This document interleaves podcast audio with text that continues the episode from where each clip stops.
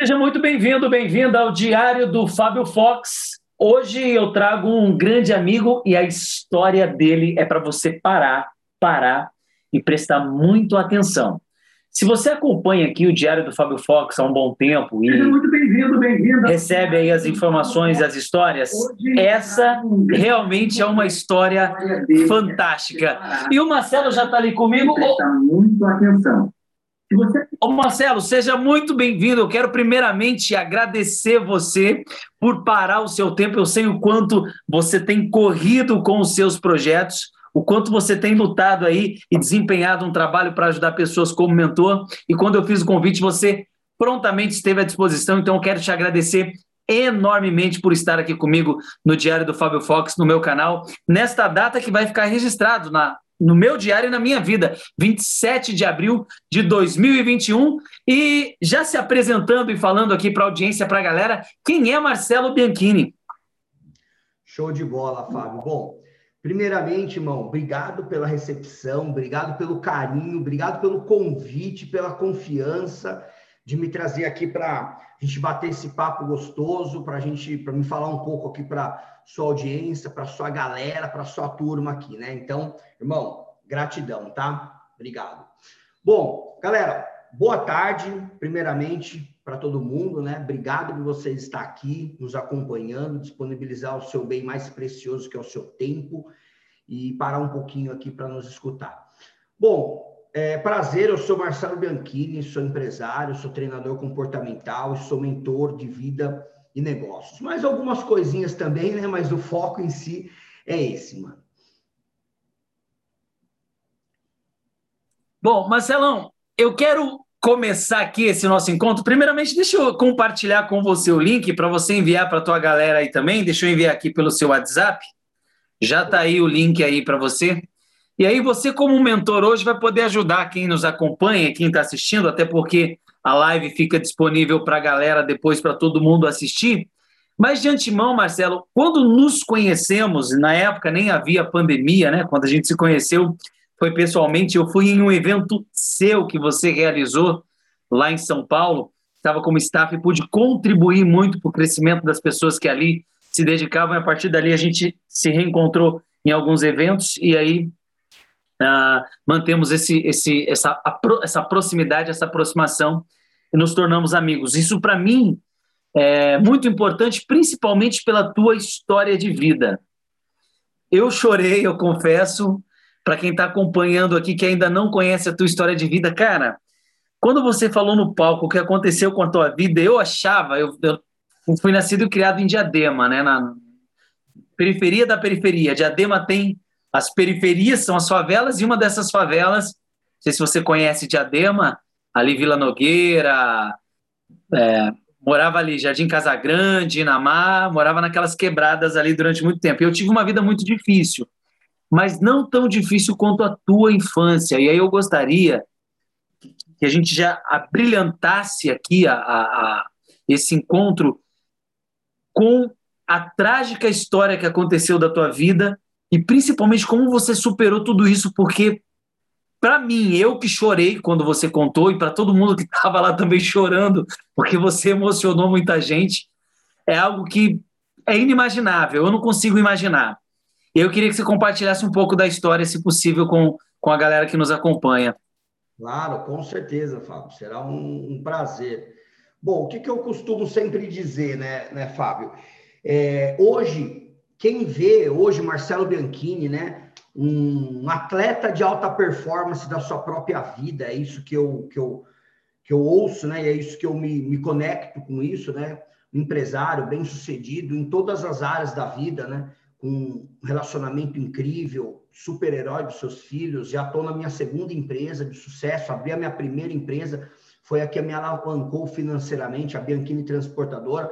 Agora abri minha segunda empresa, Instituto Bianchini Treinamentos, focado em treinamentos da área do desenvolvimento humano, mentoria, curso online, treinamentos presenciais, como o Fábio mencionou agora, que esteve, teve, tive o prazer de ter ele lá comigo, lá presente.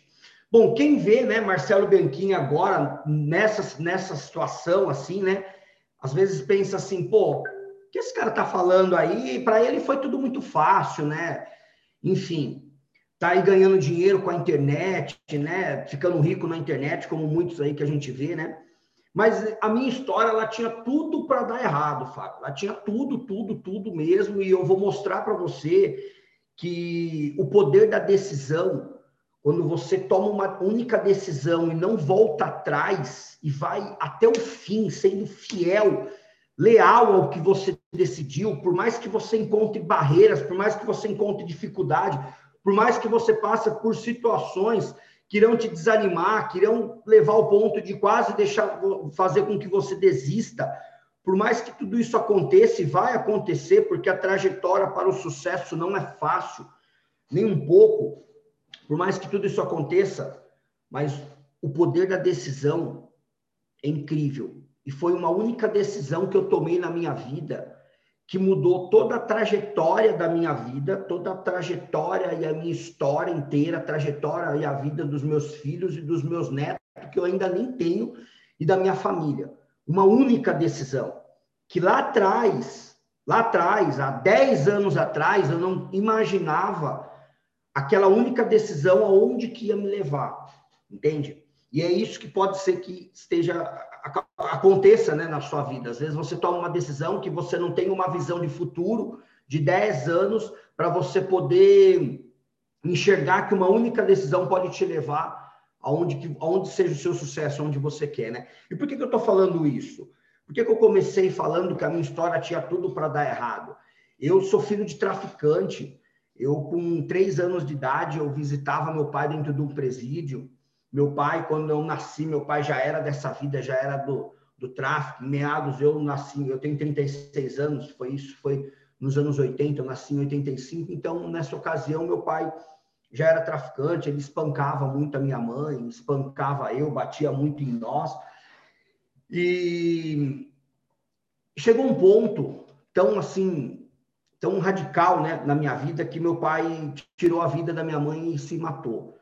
Ele um certo dia, seis horas da manhã, ele começou, chegou em casa, bêbado, drogado, começou a bater em mim, começou a bater na minha mãe, tirou nós da cama, chutando, batendo, espancando nós. E aí ele era uma pessoa muito agressiva, ele andava armado, dava tiro para tudo que é lado. E aí, sem mais, sem menos, ali, como se fosse algo natural, ele deu um tiro na cabeça dela, ela caiu assim no sofá, a cabeça dela estourou, explodiu assim para cima, eu de frente com ela, isso na sala. Ele parou, né? Me desculpe da palavra, mas ele viu que fez merda ali na hora, ali, né? Parou, ficou em estado de choque. E aí olhou para mim, eu tentei correr, na hora que eu tentei correr, ele me pegou, me puxou. Eu assustado naquele momento, eu já, né, ali eu já falei, pronto, agora eu que vou morrer, né? Ele me pegou no colo, eu só estava esperando a morte ali naquele momento, travado ali. Ele olhando no meu olho assim, do jeito que eu tô olhando para vocês aqui, colocou a arma embaixo do queixo e apertou o gatinho. E aí eu caí, ele caiu em cima de mim, eu com a cara toda ensanguentada, cheio de massa cefálica, de sangue, enfim, eu tirei ele de cima de mim para mim poder levantar. E aí chegou o fim da vida deles e eu digo que para mim foi um recomeço, pois sempre haverá um recomeço.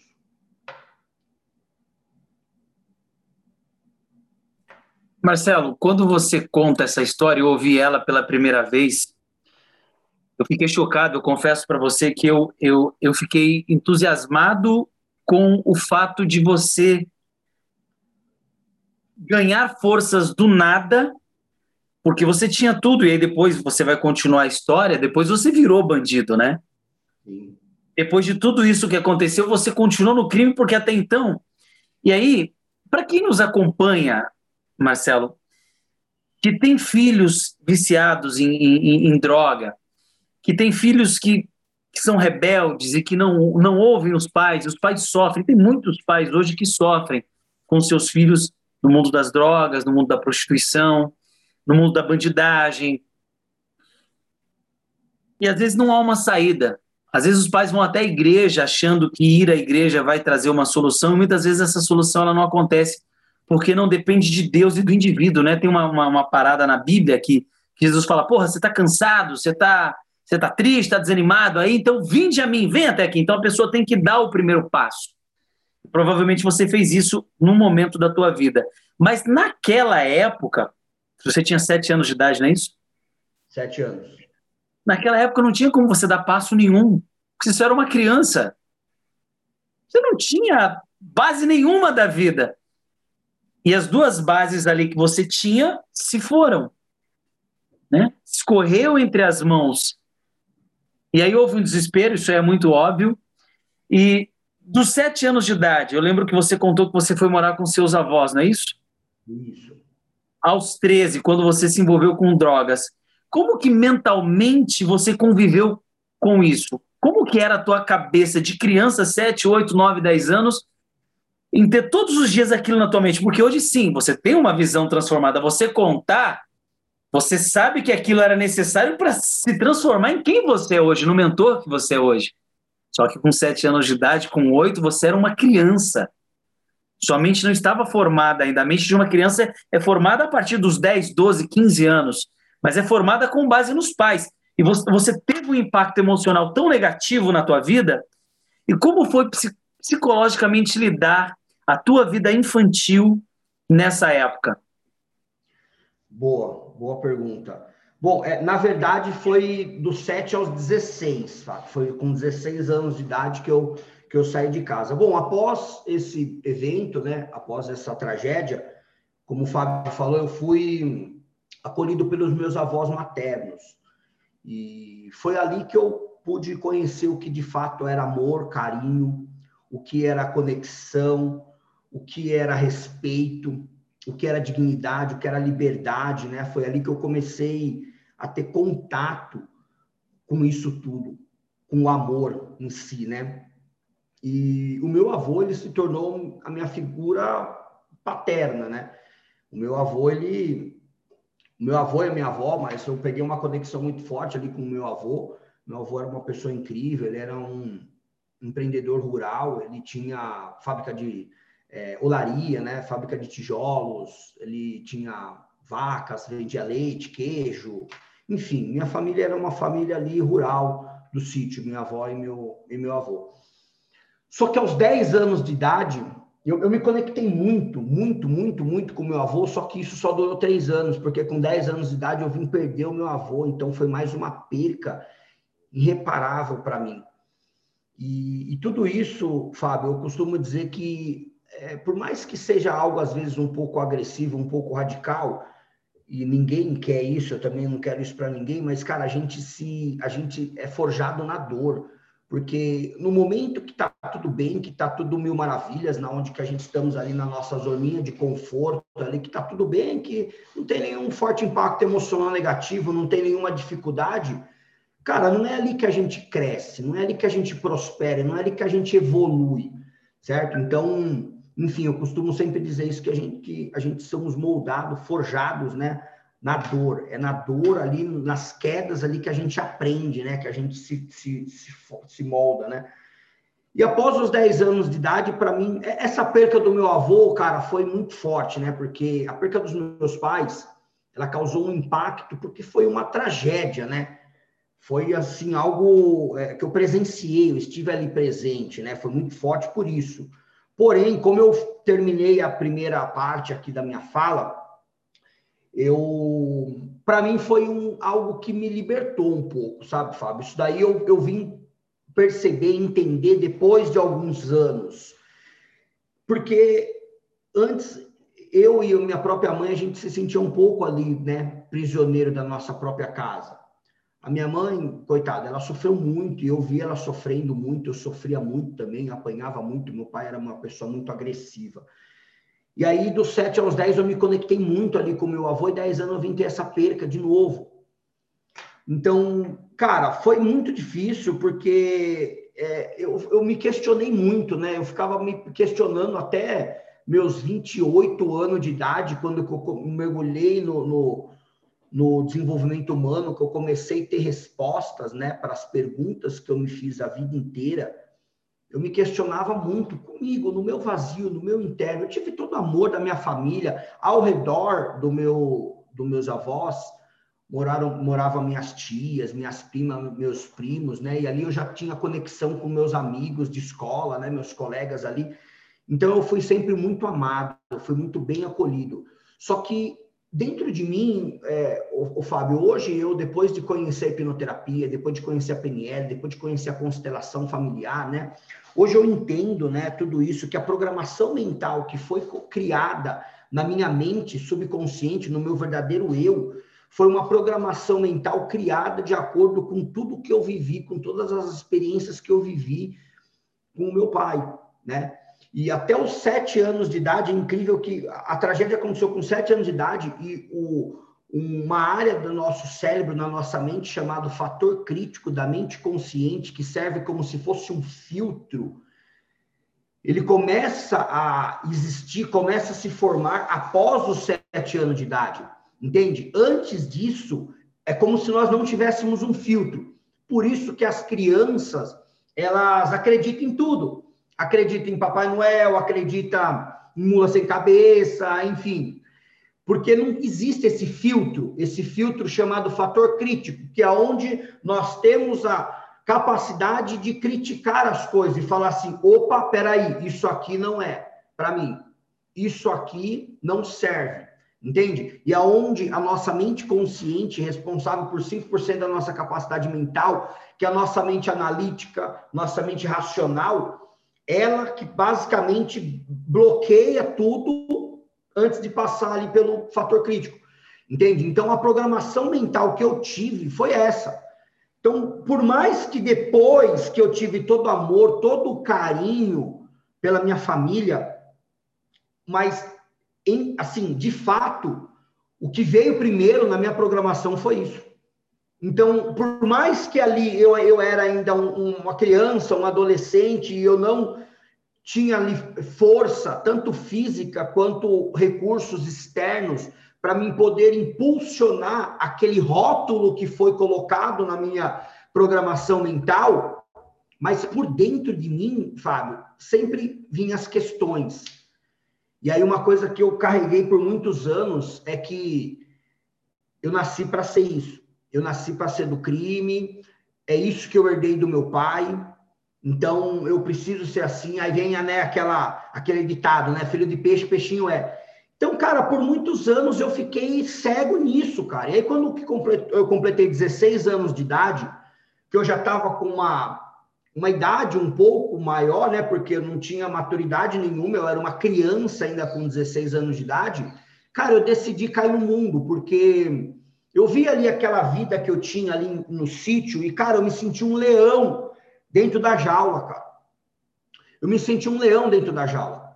Eu, eu sempre tive um sonho de, de ser empresário, de ter empresa, de, de liderar pessoas, né? Eu sempre tive o meu perfil comportamental de muita execução. Eu sempre fui de muita execução, de sempre dar o meu melhor, de sempre estar linha de frente de tudo que eu assumisse.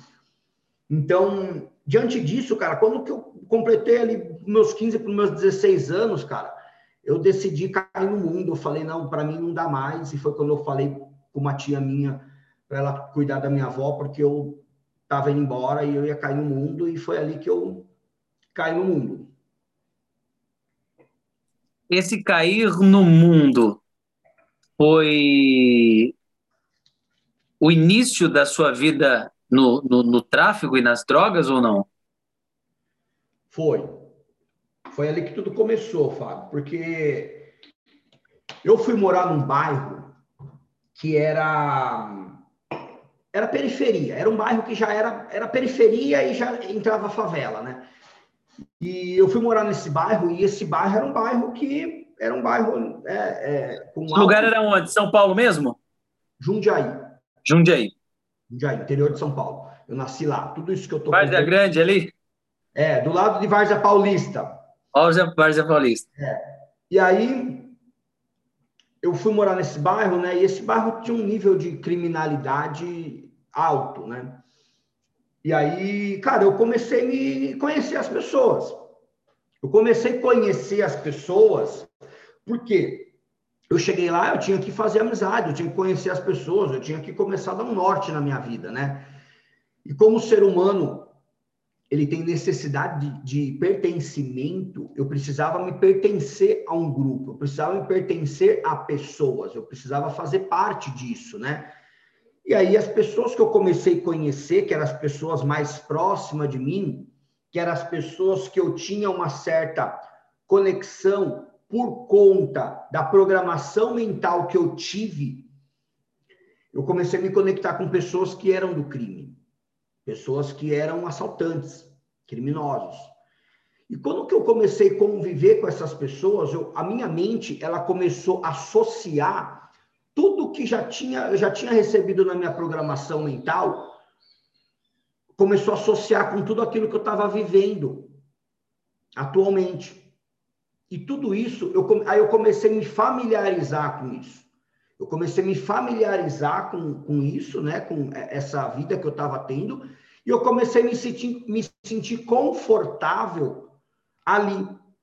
Porque quando, um pouco antes de eu sair de, de casa, né, da casa da minha avó, eu já estava me sentindo incomodado.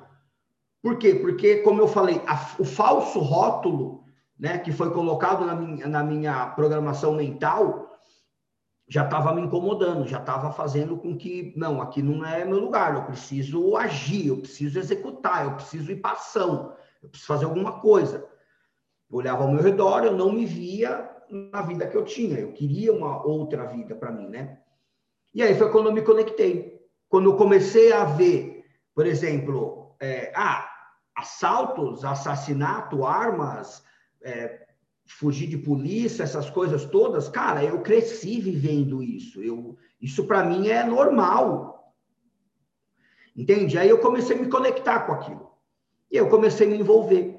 Comecei a me envolver, comecei a praticar assaltos. E como eu sou uma pessoa de muita execução, uma pessoa que não fica ali em cima do muro, ou eu mergulho no que eu, ou me envolvo e mergulho fundo no que eu estou envolvido, ou eu já me afasto.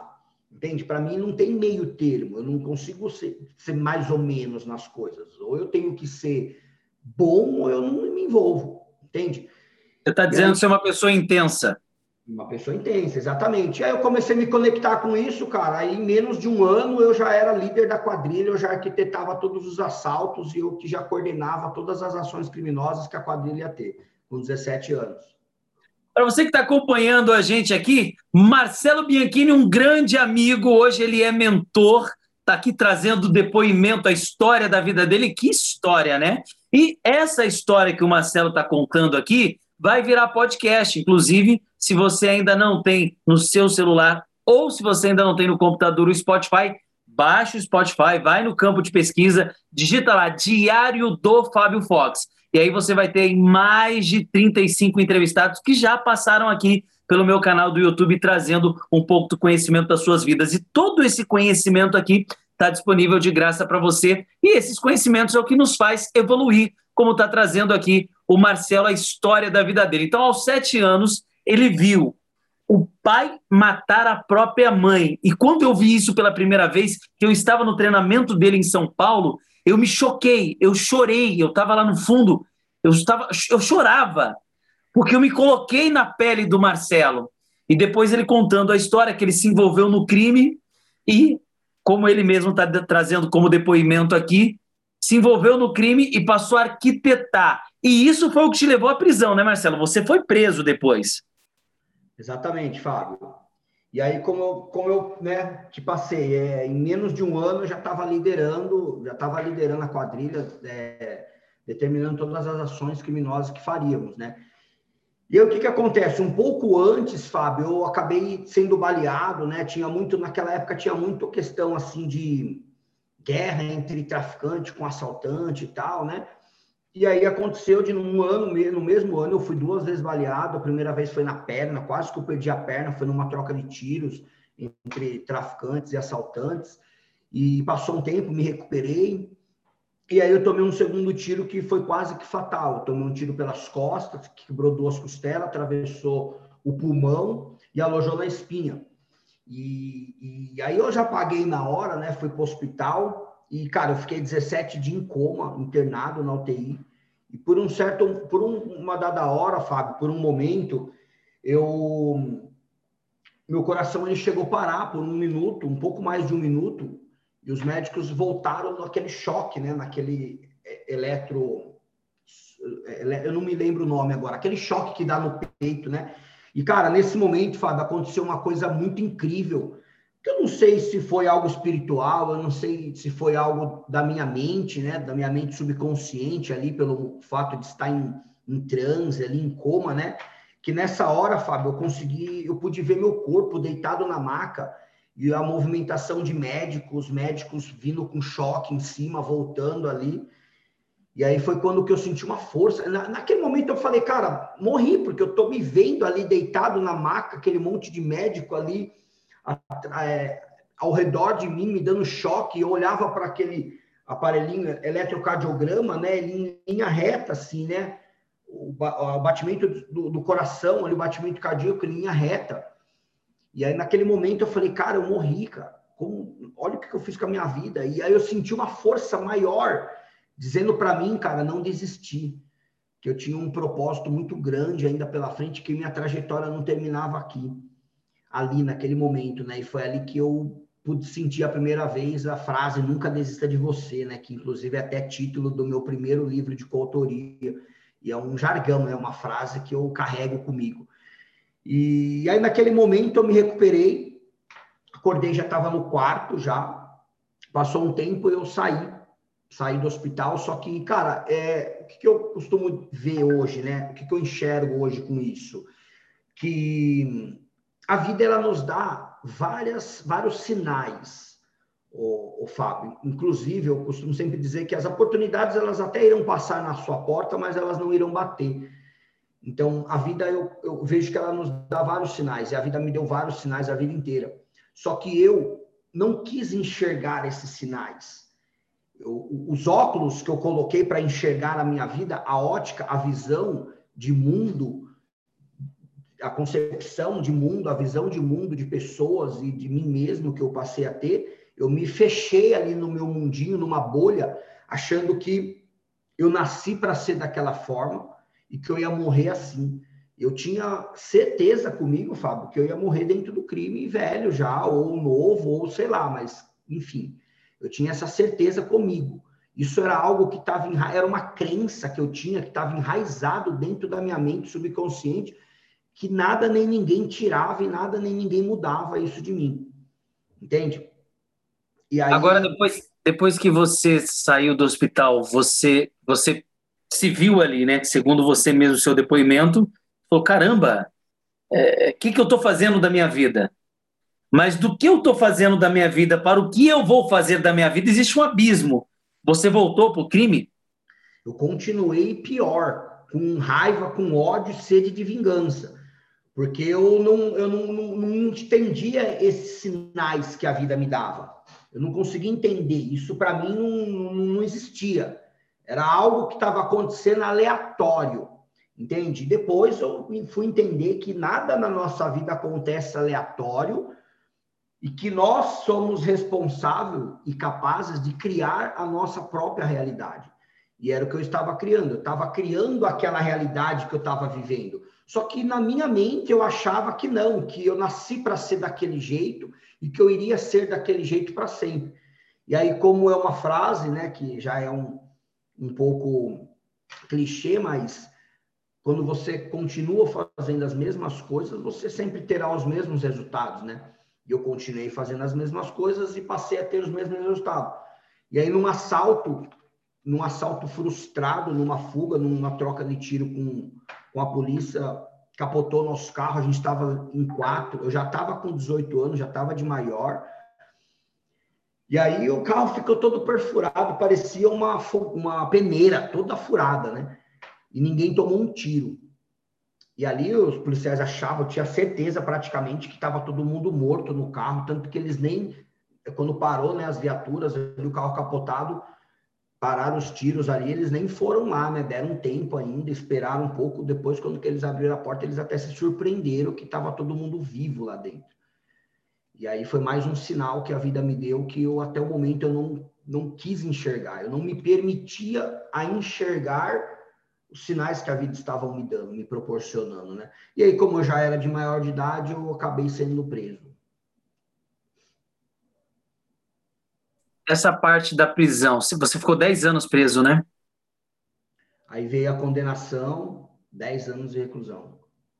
Como que é a vida dentro da cadeia, Marcelo? Como é que foi para você viver 10 anos? Eu não diria perder, porque acho que a gente não perde, a gente aprende, né? Mas qual foi o aprendizado ali dentro? Como que é a reflexão de um preso? Como que é a vida de um preso ali dentro? O cara encarcerado, sabendo que ele vai ficar 10 anos ali sem, sem poder sair, sem poder ir num shopping, sem... É, enfim, uma vida de preso. Porque a, existem duas prisões, né? E hoje você trabalha justamente com isso. Existe a prisão física, existe a prisão mental. Você já estava mentalmente aprisionado. Então a física foi consequência do que você já vinha agindo ali mentalmente. E ali, preso 10 anos da sua vida, como é que foi isso dentro da cadeia? Exatamente, você tocou num ponto que eu abordo muito esse ponto, né? Eu, a, a prisão mental que eu estava foi porque eu me permiti a estar nessa prisão mental, porque a gente só física não tem jeito, mas mental a gente só permanece numa prisão mental quando nós mesmos nos permitimos a isso, quando aceitamos certas coisas, quando quando não queremos enxergar certas coisas e não queremos acordar para a vida. É aí que a gente fica preso nessa bolha que eu chamo, né? E aí o que, que aconteceu? Aí cheguei lá, 18 anos de idade, cara, a ficha começou a cair, olhava para trás e fazia uma. Vi um filme, né? Vi um filme da minha vida, de tudo que, que eu tinha passado, tudo que tinha acontecido. E aí passou alguns meses, veio a condenação, 10 anos. E aí, cara, o que, que, o que um preso pensa quando ele chega no presídio e ele é condenado. Cara, ele pensa que ele não vai sair mais de lá. Porque olha para o lado, a gente vê muitas histórias, muitos casos né, de, de pessoas que estão ali. Hoje em dia o sistema prisional mudou muito, mas enfim, eu cheguei na cadeia em 2003, cara. 2003 já era totalmente diferente do que é hoje. Então eu olhava para o lado, eu via pessoas tirando ali 25 anos, 30 anos, às vezes pessoas tirando até mais, só que vai para a rua, fica um pouquinho, volta, sai, fica um pouco, volta, fica um pouco, fica nessa, passa a vida inteira nesse looping, nessa prisão, nessa prisão física e mental, né? E, e, cara, o que você pensa, a mente, né, de um preso, quando chega lá, pelo menos a minha, né, foi que eu não ia sair mais da cadeia, cara porque a minha mente ela já estava voltada para o negativo. Ela já estava voltada para o negativo. Então, a ótica que eu tinha de, de vida, a visão que eu tinha de vida, já era esperando só as coisas ruins. Pela programação mental que eu recebi, pela programação mental que eu tive, né? Então, eu, eu já estava esperando, era isso que eu estava. Eu estava preparado, esperando e achando que realmente, de fato, era aquilo mesmo, porque eu tinha enraizado dentro de mim que a minha vida era aquilo e pronto, acabou. Então eu pensava comigo, eu só estou cumprindo o que de fato é para ser.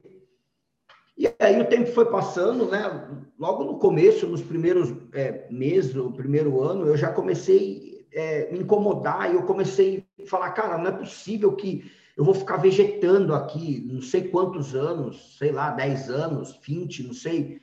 Cara, eu preciso fazer alguma coisa de positivo, não é possível que não tenha alguma coisa positiva para mim fazer aqui, né? E aí foi quando que eu comecei a praticar exercício físico. Foi quando eu comecei a fazer musculação, pular corda. E isso, cara, é o que foi, eu costumo dizer, inclusive está saindo até uma matéria minha essa semana, é, ligando, né, Marcelo Bianchini com a questão de atleta, de atleta de alta performance da sua própria vida. E foi ali que tudo começou, cara.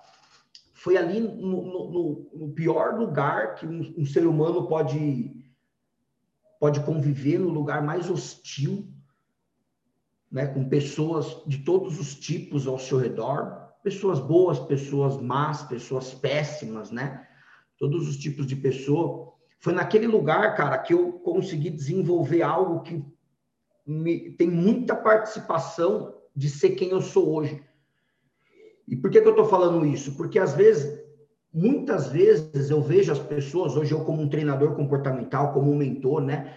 então eu atendo muitas pessoas, treino muitas pessoas, e eu vejo muitas pessoas que ficam se vitimizando quando se depara com um único, um único coisinha mínima, um probleminha, passa por uma dificuldade, que nem agora veio a, a, crise, né? Veio a pandemia, passa por uma situação assim, já fala, meu Deus, é, vai acabar o mundo, vou morrer, não vou aguentar. O estado emocional da pessoa vai a um ponto que ela entra num quadro de depressão, de ansiedade, e ela não consegue ter aquele controle emocional aquele controle né, dos seus pensamentos, da sua mentalidade, e chega ao ponto até de suicídio.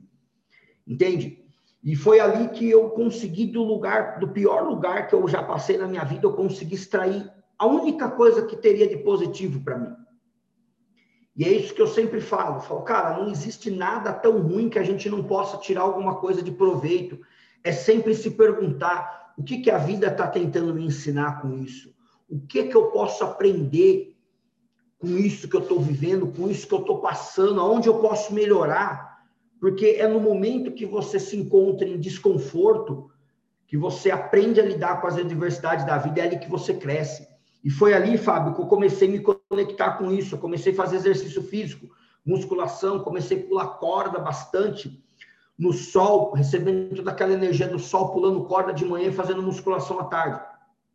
Cara, isso Hoje eu entendo, na época eu não entendia, mas isso começou a me fazer bem, começou a me liberar hormônios do bem-estar, endorfina, enfim.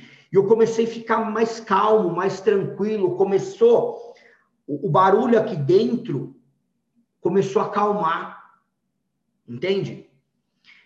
Começou a acalmar, eu comecei a conseguir se conectar comigo. Eu comecei a conseguir ficar um pouco no silêncio e me entender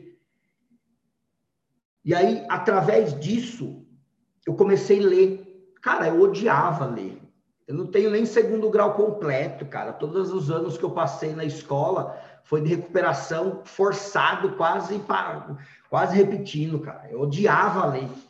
E ali, devido a essa calmaria que eu consegui desenvolver através da prática de exercício físico, por isso que eu recomendo é, é, cara, para mim, para quem passa num processo comigo de mentoria, curso, treinamento, cara, nem recomendo. Eu recomendo para vocês que estão aqui me assistindo. Mas para quem passa num processo comigo, é obrigação, né? É uma missão, cara. Você precisa praticar exercício físico, você precisa cuidar do seu corpo e da sua mente.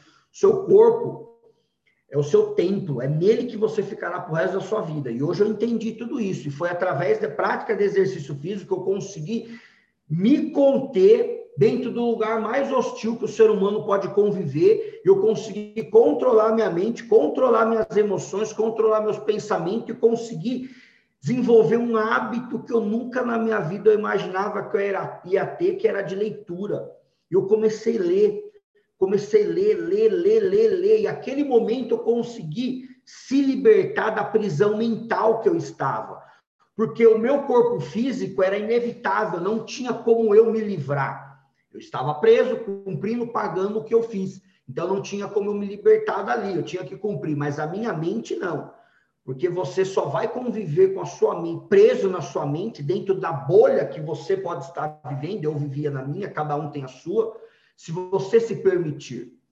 É você aceitar certas coisas, é você aceitar um relacionamento abusivo, talvez traições, talvez alguém te batendo, é você engolir sapo no emprego que você não se sente bem, que você está sendo humilhado, num emprego que você só paga suas contas, que não vai fazer você crescer, não vai fazer você prosperar, não faz você feliz, não faz você é, impulsionar a sua essência, os seus talentos, as suas habilidades, simplesmente você faz o que tem que fazer para você pagar a conta. Então, essa é a bolha que eu, que eu me refiro, né? A bolha que eu vivi era dentro do crime, mas cada um tem as suas dores, cada um tem a sua luta, cada um tem as suas derrotas, cada um tem o, seu, as suas vitórias, os seus fracassos, né? Então foi ali que eu comecei a me conectar, Fábio. Foi ali que eu comecei a me conectar com o meu eu, entende? E ali que eu comecei a me questionar. Por quê? Porque eu me permiti. Eu me permiti. Eu comecei a enxergar eu a vida, o mundo e as pessoas com outra visão. Só que ainda era muito pouco, era muito raso isso, porque todos nós temos um poder interior grandioso. Porém, sozinho é muito difícil a gente conseguir dar o nosso potencial máximo. Entende? Só que ali eu consegui dar o primeiro passo.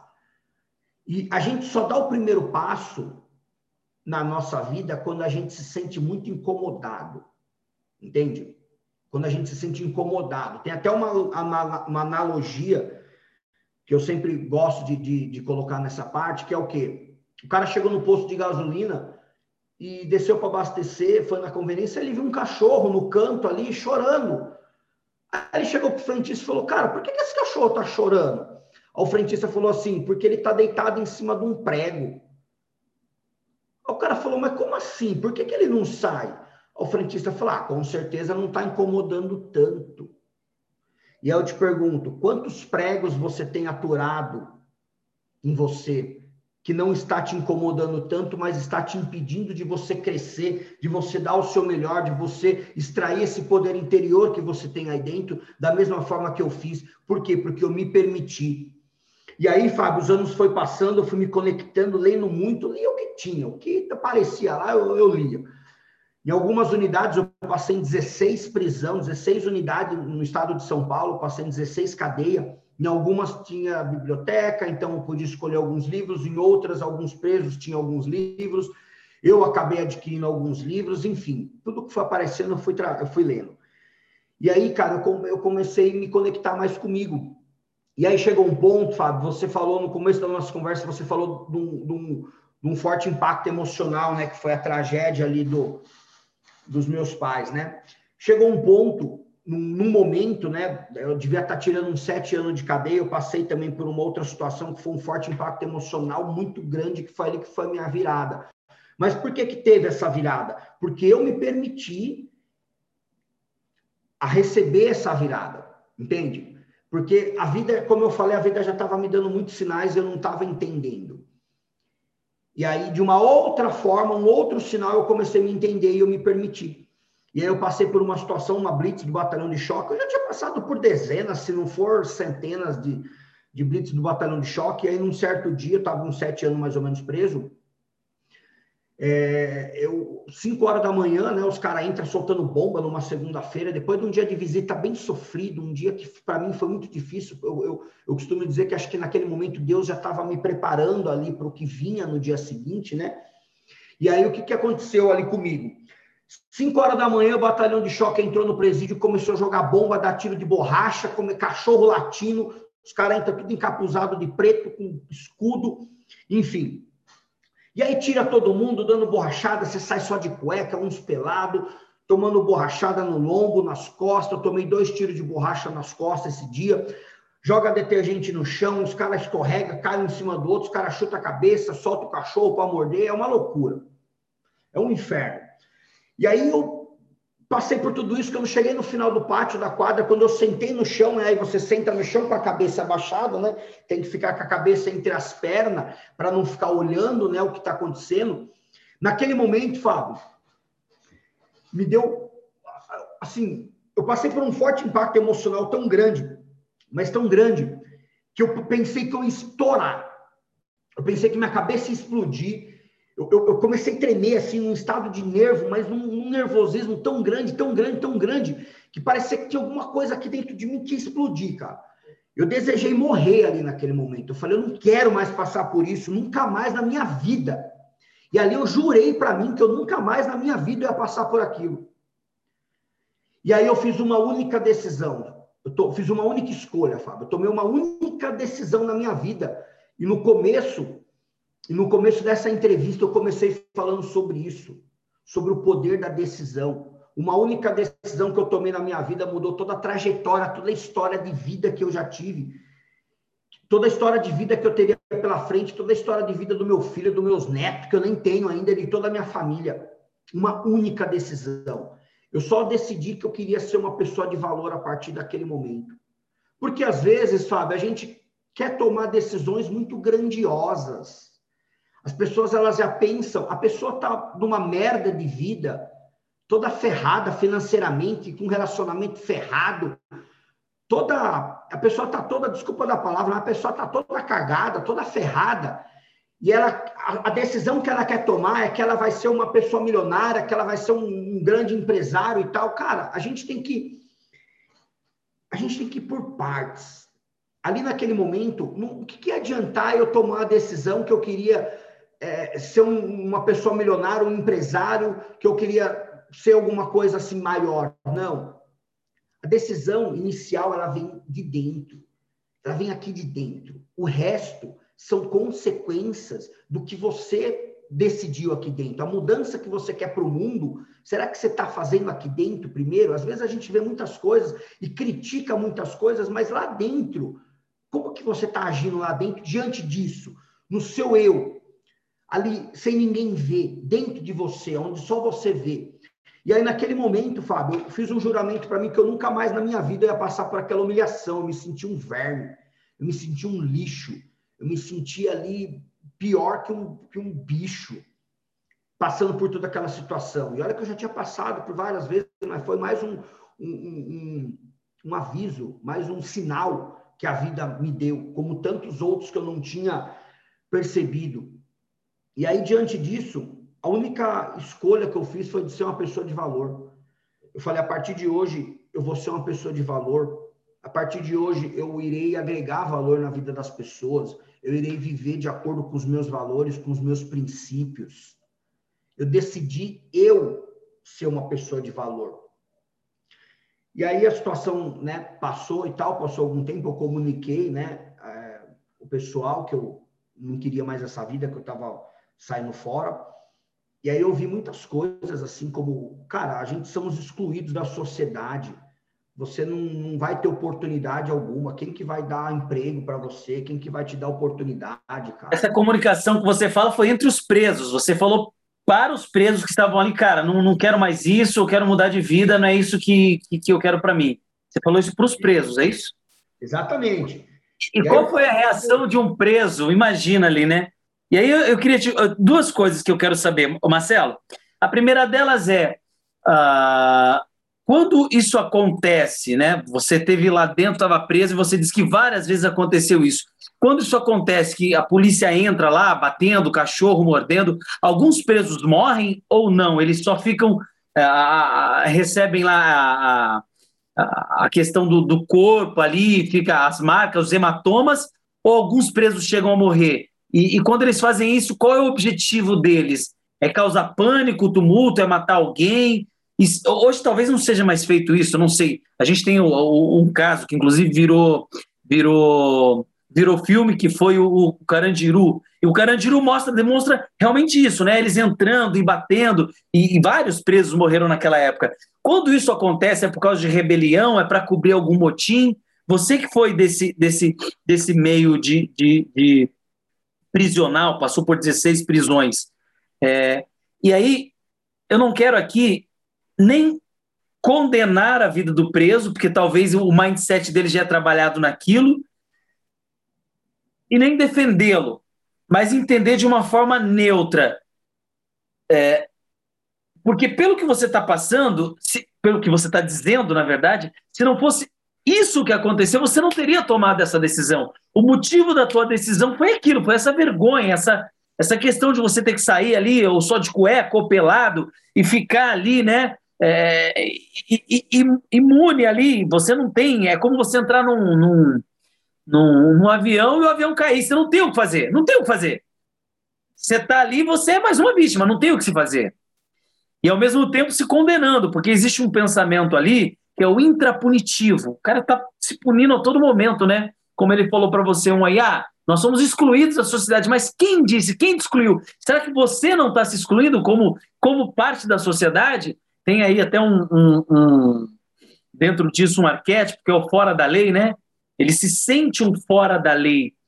E então eu gostaria de saber de você, é, primeiro, o que, que acontece o que motiva isso e se existem mortes e, e, e, depois dessa decisão, como que foi a aceitação do teu grupo ali, do teu meio, dessa mudança? Eles acreditaram, muitos riram de você. Qual foi a, a, a recepção, a receptividade da informação do a partir de hoje a minha vida é outra?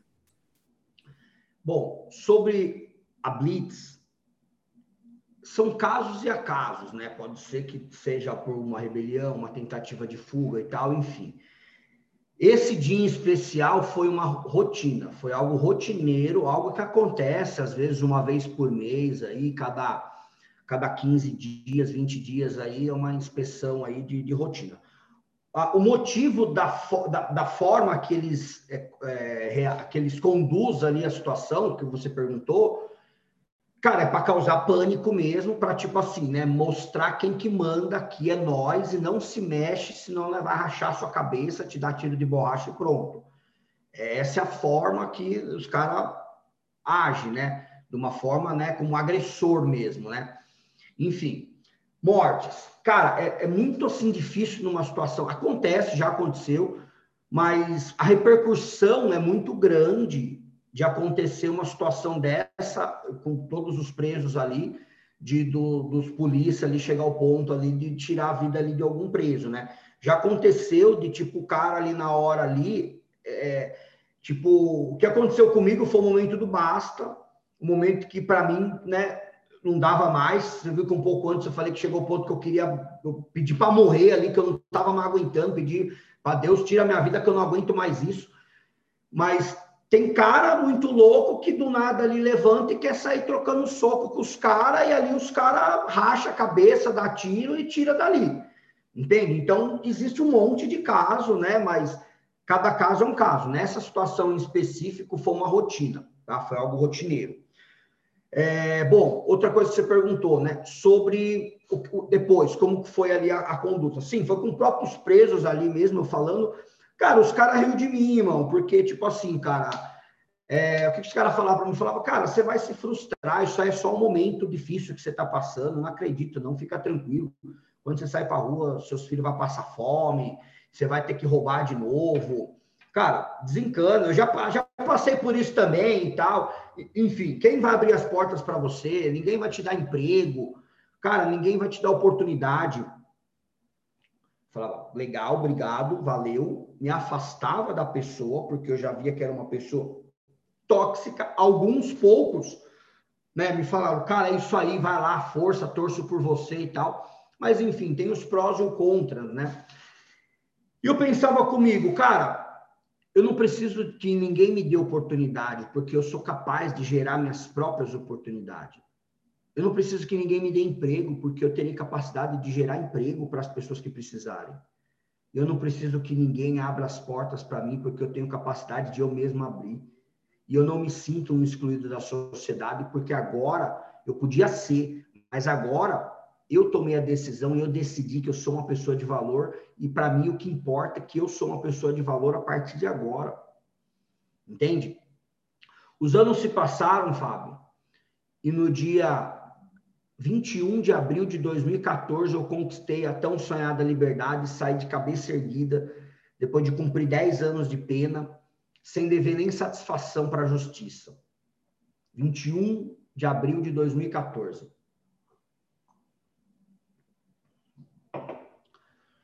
Dali para frente, Fábio, eu tinha só uma missão. Que era o quê? De fato, se tornar na prática essa pessoa de valor. Eu sabia que havia muitas dificuldades pela frente, mas eu estava disposto a pagar o preço. E Você tinha 28 anos de idade? 28, você entrou com 18, você tinha 28. 28, eu tô com 36, já faz sete anos já, tá indo para oito anos já que eu conquistei minha liberdade. Bom, enfim, diante disso, Fábio, é, eu tinha uma, um único tiro, cara. Era uma casa, né, que ficou de herança dos meus pais. Eu fui lá, vendi a casa, peguei uma grana, e aí eu consegui. É, um amigo que ficou preso comigo é, me cedeu, né, para me morar de favor na casa do filho dele. A casa da, dele era na frente, né, a esposa, a, as filhas, e no, filho, no fundo morava o filho dele de uns 20 e poucos anos, 21 anos molecão novo, dois cômodos no fundo, e eu fui morar com ele. E eu fiquei um tempo morando com ele lá. E aí, cara, eu convivi 10 anos só comendo um pão com manteiga, café com leite e uma marmitex no almoço, uma marmitex na janta. Então eu não tinha um, um, custo alto de vida, eu só precisava me manter vivo com essa mesma alimentação e se locomover. Então o que, que eu fiz? Eu guardei ali mais ou menos um ano ali de, de sustento ali para mim, né? Para mim poder ali se manter sem precisar se desesperar. E aí sobrou, né? Tinha uma grana legal que ali eu investi em alguma coisa. Eu já era um empresário, mas eu não sabia em que ramo. Mas dentro de mim eu já sabia que eu era um empresário, porque eu li muitas bibliografias, né? Livro de pessoas, várias pessoas que se deram bem, né? Que se tornaram empresários de sucesso. E eu entendi que eu precisava ser um empresário. E é isso que eu tinha decidido para mim. E isso não ia precisar exigir nenhum grau de escolaridade para mim. Então foi ali que eu me enquadrei, né? E aí eu fui atrás de um amigo que quando que eu, eu, fui preso, esse cara era muito rico, ele tinha alguns postos de gasolina, ele tinha uma rede de, de motoboys que fazia entrega, ele tinha mais alguns outros comércios que eu não me lembro, e eu fui atrás dele, porque eu tinha certeza que ele ia me dar uma luz, porque, cara, eu só tinha uma grana, eu não podia perder, eu tinha que dar um tiro certeiro. E eu fui atrás dele, quando eu cheguei lá, ele estava falido, pobre, quebrado, mas ele estava bem, feliz, com um sorriso de orelha a orelha quando ele me viu. Cara, me convidou para entrar na humilde casa dele, eu já tinha ido em mansões que ele morava. E aí, cara, eu falei, meu, como que você tá bem? E você, cara, você perdeu tudo, cara. Como que você conseguiu fazer isso? Ele me contou a história dele, como foi. Só que ele me falou três coisas. Eu fui buscar uma. Esse cara foi um mentor para mim. Eu nem sabia o que era mentor. Eu fui buscar uma coisa, esse cara me entregou três. Eu falei, cara, contei, né, toda a minha história para ele, toda a minha situação. Foi quando que ele falou assim, cara, tudo aquela riqueza que você viu, tudo aquilo que você viu, que acabou, que se foi, cara, nada disso para mim é, é, tão valioso, porque o verdadeiro tesouro meu tá aqui dentro. O verdadeiro tesouro meu está aqui dentro. E daqui a alguns anos você vai ver o maior do que eu era. Falei, cara, isso para mim foi tudo. E ele falou assim, ó, coloca uma coisa no seu coração, Marcelo, e leva isso para sua vida. Ele falou, não importa da onde você veio, importa para onde você vai. É só isso que importa. A sua riqueza está aqui e aqui. Eu falei, cara, é isso que eu precisava ouvir, cara. Porque, Fábio, cara, o começo foi muito difícil. Entende? Então, quando eu cheguei ao ponto de procurar ele, cara, eu já não, eu, já não estava mais tendo clareza e visão. Porque eu estava praticamente né, sozinho. Sozinho que eu falo é o que? Eu não tinha um mentor.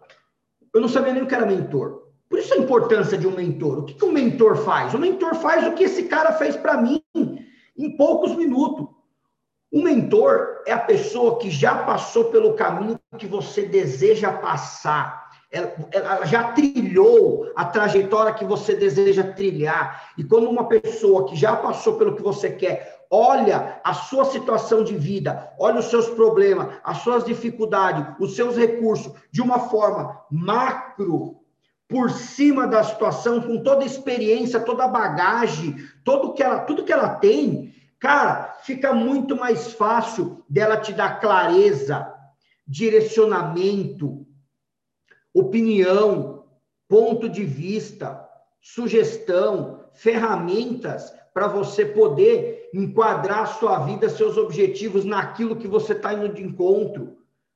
Então, essa é, é, essa é a função de um mentor.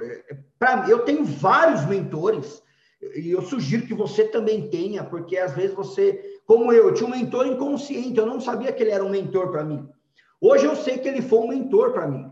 Eu sou muito grato a isso. O mentor é aquela pessoa que ela só vai te dar ali, ela vai fazer um ajuste. Um pequeno ajuste que você precisa para você decolar. Foi o que ele fez na minha vida. Ele só fez um pequeno ajuste na minha vida para mim decolar. Eu tinha até esquecido o que eu fui fazer lá. Aí, por último, ele perguntou: tá bom, mas e aí, o que, que você veio fazer aqui? Aí eu lembrei.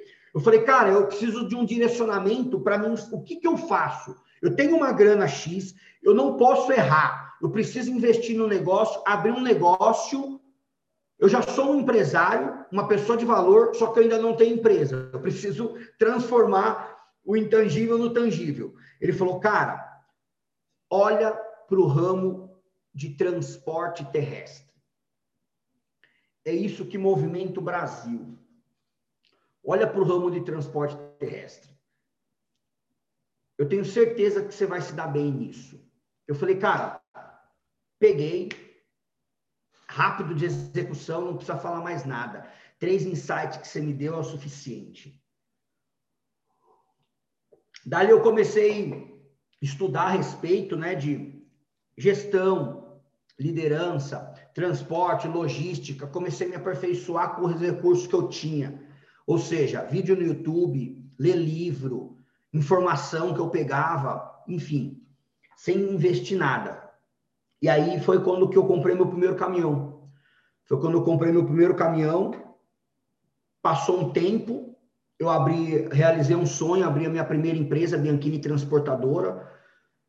O caminhão carga seca não estava indo, mudei para frigorífico, as coisas já começou a acontecer.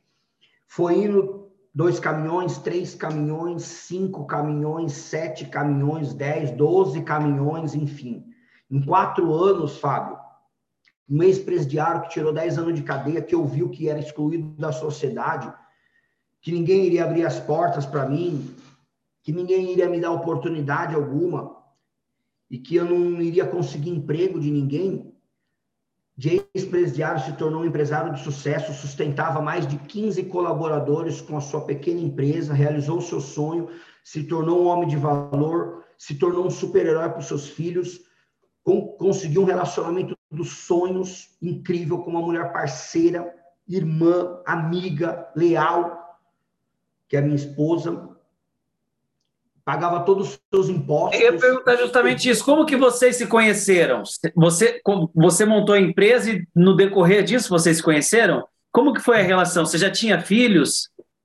Já, eu já tinha filhos de outros relacionamentos, tá? Mas com a minha atual esposa, né, com a minha atual e única esposa, eterna esposa, foi a gente se conheceu em 2016. A empresa estava no começo de tudo, ainda estava naquela, né, ela já ela estava começando já a dar uma engatinhada, né? 2014 eu comprei meu primeiro caminhão, 2015 eu abri o CNPJ, transformei de fato num negócio, numa empresa, né? E aí 2016 a Lu, minha esposa, entrou na minha vida para nunca mais sair. E aí em 2018, né, quando que eu, a parte que eu parei aqui, Como que vocês se conheceram, Marcelo? Cara, a gente se conheceu numa festa no Guarujá. A gente se conheceu numa festa no Guarujá. Você que chegou nela ou ela que chegou em você? Não, eu como um bom estrategista, né? e aí? Montei toda uma estratégia, né? Ela tava com muita gente, assim, com uma galera muito grande, né? E eu não quis ir lá do nada, né? Só que eu tava com um amigo que dançava bastante, que era maior figura, fazia maior amizade com todo mundo. E eu falei para ele, cara, a sua missão é ir lá fazer amizade com aquele grupo fazia amizade com aquele grupo. E tinha, foi logo que tinha saído o iPhone 6. E ele estava com o iPhone 6 Plus, que era o telefone do momento. Eu falei, ó, você vai lá, você vai fazer amizade com aquela galera. Tá vendo aquela morena? Aquela morena vai ser minha esposa. Eu vou casar com ela. Ela nem me conhecia. Eu falei, você vai lá, você vai fazer amizade com aquela galera toda, vai dançar, vai chegar lá, vai se conectar com a galera, vai começar a tirar foto com a galera. E como o seu celular é de última geração, as mulheres vão querer as fotos depois. Como você tirou muita foto, você vai falar, galera, vamos fazer um grupo de WhatsApp, porque é muita foto para ficar mandando e tal. Eu tô meio bêbado e tal. Enfim. E aí ele foi, se conectou, tirou um monte de foto, fez um grupo de WhatsApp com a galera, me colocou. E no dia seguinte, quem chamou ele no grupo e pediu as fotos? Quem que você acha que chamou ele no grupo e pediu as fotos? A Lu!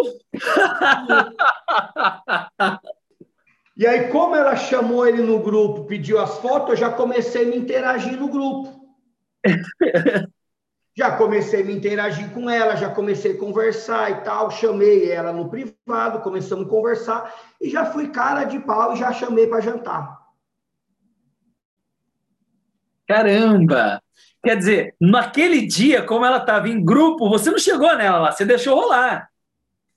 Mas a, a, pergunta, ela tinha percebido você na festa ou não? Não, nem tinha me visto. Nem eu, nem meu amigo. Ele estava numa galera grande. Tinha umas 20 pessoas.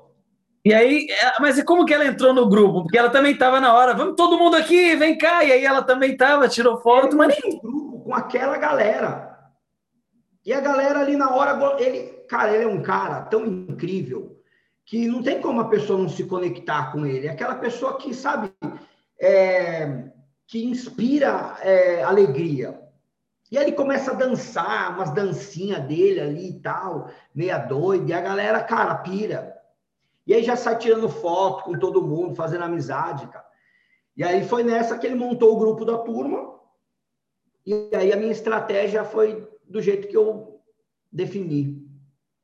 Que legal. E hoje está casado. Marcelo, a gente tem mais 10 minutinhos aí, antes das 18, que é o horário que você tem uma mentoria. E vamos resumir bastante aqui dentro desses 10 minutos. Moral da história: você casou, montou empresa, depois você vendeu essa empresa, né? Sim. Você chegou a vender a empresa. E aí eu quero que você entre, para a gente finalizar, na parte em que você entrou nas formações. Eu sei que você fez. Você fez a, a, a empresa lá que o Conrado anuncia, a, a Omni? Isso. Você chegou a fazer a Omni. Quando que foi isso?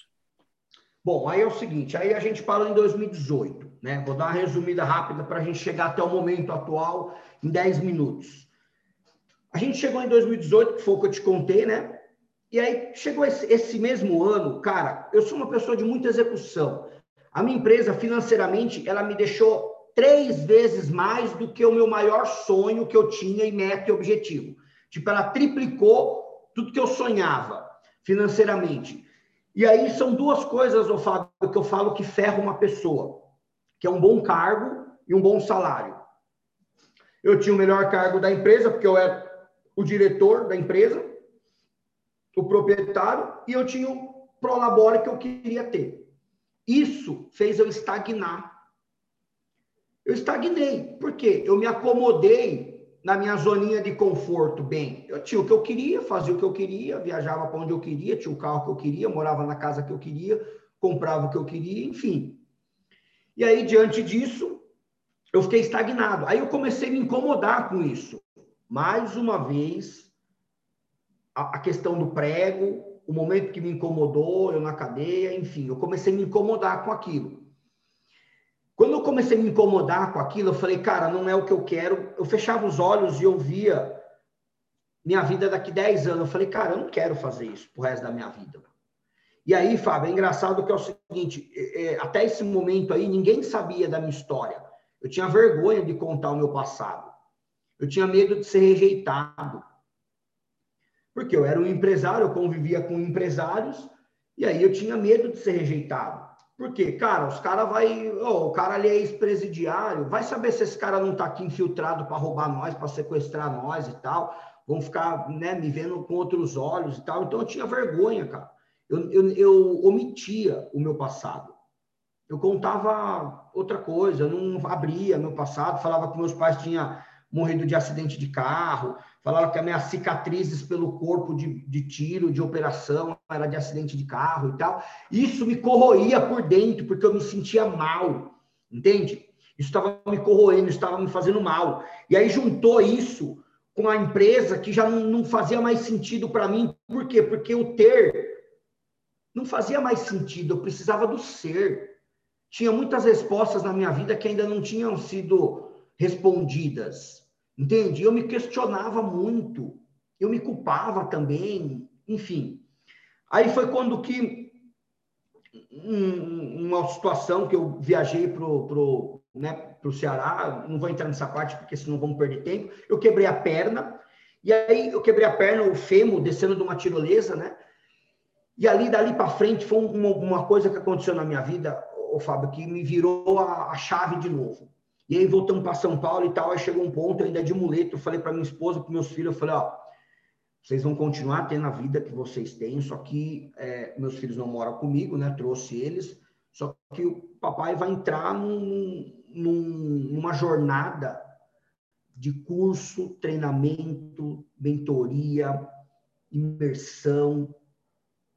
E eu não sei como vai ser, eu, eu não sei nem o que eu estou buscando, mas eu sei que eu quero ir na construção e definir o meu propósito de vida. Algo que eu quero fazer por resto da minha vida, eu vou achar. Porque eu não estou bem com a empresa, enfim. E aí eu mergulhei nisso. Comecei a fazer tudo que era curso, formação, imersão, muita coisa, muita coisa mesmo. Eu passei 2018 quase inteirinho e 2019 inteirinho, ainda faço um monte, né?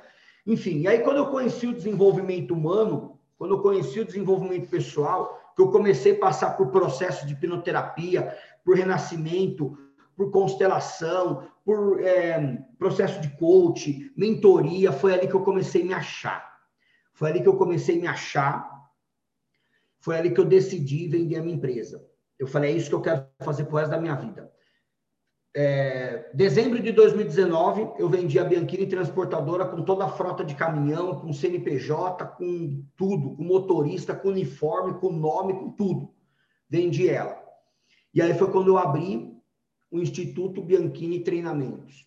E aí eu criei o treinamento Atitude Tigre, que é o que você acompanhou, atendi muito como hipnoterapeuta, primeiro me formei como hipnoterapeuta, coach, PNL, inteligência emocional, enfim, diversas formações no desenvolvimento humano, atendi muito, fiquei um ano com um consultório é, atendendo como hipnoterapeuta, como coach, aí eu me formei treinador de inteligência emocional, treinador comportamental, desenvolvi o treinamento, comecei com um treinamento que foi o que você, né, tive o prazer de ter você lá comigo, aí veio a pandemia, veio a pandemia, eu precisei me, me adaptar, né? A pandemia não, não podia estagnar, não podia pensar assim, não, eu, não, eu, eu tenho grana, certo? Eu sou rico, eu tenho dinheiro, eu consigo me manter, eu não vou fazer nada. Não. Foi aí que eu comecei a fazer mais ainda.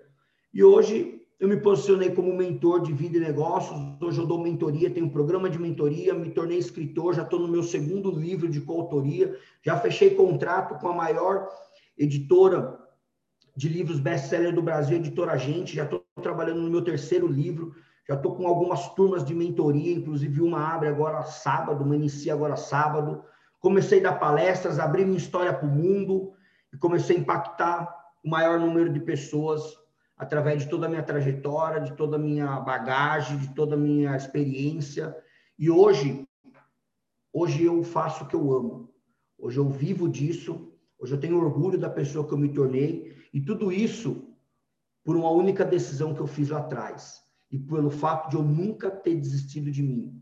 E para você que está assistindo aqui essa, essa, essa entrevista, pode ter certeza que você também é capaz. Porque o que muda você, para mim, foi só a decisão de mudar. Foi só eu não me, me aceitei continuar sendo incomodado com a vida que eu tinha aquilo começou a me incomodar e eu paguei o preço para me mudar. Por isso que hoje eu se tornei uma pessoa de valor, empresário de sucesso, um super-herói para meus filhos, um marido exemplar, minha segunda empresa que eu já estou tendo sucesso e hoje eu consigo ajudar o maior número de pessoas através de tudo isso. Fábio, obrigado, gratidão. Espero imensamente aí ter agregado valor na vida de vocês que acompanharam, que vão acompanhar ainda aqui. E, cara, conte comigo, irmão. Obrigado pela oportunidade, obrigado por me estar aqui. Esse foi Marcelo Bianchini no Diário do Fábio Fox do dia 27 de abril e vai ficar registrado. O que é interessante, Marcelo, eu tenho alguns amigos que eu gravei em 2014, em 2013, eu envio o vídeo hoje, sete anos depois, eles assistem e falam: caramba, como o tempo passa. E eu vou te enviar daqui a alguns anos e falar assim: Marcelo, lembra desse vídeo? Porque, diferentemente do Instagram, que você faz várias lives, aqui no YouTube fica, né? É algo marcado, é um diário pessoal. Até quando eu te chamei, você até perguntou, mas Fabião, como é que vai ser? Como é que você está imaginando? Eu te disse, Marcelo, é o diário da minha vida. São pessoas que eu gosto, queridas, que passaram pela minha vida e que, de certa forma, impactaram. E quando a gente se conheceu, que eu falei com você, a gente chegou junto, né? Eu tinha chegado bem cedinho e tal, você chegou também. E aí você foi gravar lá no palco e tal, a gente acompanhou. E a partir daquele dia a gente manteve contato. E impactou, de certa forma, a tua vida, porque o que aconteceu com você, contando hoje, obviamente que hoje você é um cara muito bem sucedido, mas não foi nada fácil. Você sabe o quanto não foi fácil. E, cara, você é um. Cara, eu sou teu fã. É um exemplo de vida. Isso aí é, é, é E aí eu ia te, era a última pergunta que eu ia te fazer, você já respondeu ela, quando que ia sair o livro da tua história? Porque a tua história dá um livro, né? Não, agora três, você está lançando vários livros, então parabéns, muito sucesso na tua jornada, obrigado por ter pego aí uma parte do seu tempo e ter se dedicado a ter vindo aqui, quando eu te chamei, você prontamente disse sim, a gente tinha combinado algo lá no passado de fazer live no Instagram, alguma coisa assim, mas acabou não rolando pela correria de ambos os lados, né? Mas chegou esse projeto do Diário, de trazer alguns amigos, a história deles, para fazer sentido para a vida de muitas pessoas, do qual eu o tenho como amigo, e agora, no meu diário, a história da tua vida, para que possa ajudar muitas vidas. Gratidão, meu irmão, quero deixar o diário de portas abertas e o meu contato que você já tem para sempre que você precisar, contar comigo para estar à disposição e para qualquer tipo de trabalho que venha ajudar a enobrecer ainda mais aquilo que você tem feito com muita dignidade. Parabéns, estamos juntos até depois do fim, meu irmão. Boa mentoria para você agora lá, né? Você vai entrar às 18. Isso, vai entrar às 18 agora. Eu que agradeço pelo carinho e pelo convite. Beleza? Grande beijo. Valeu, meu irmão.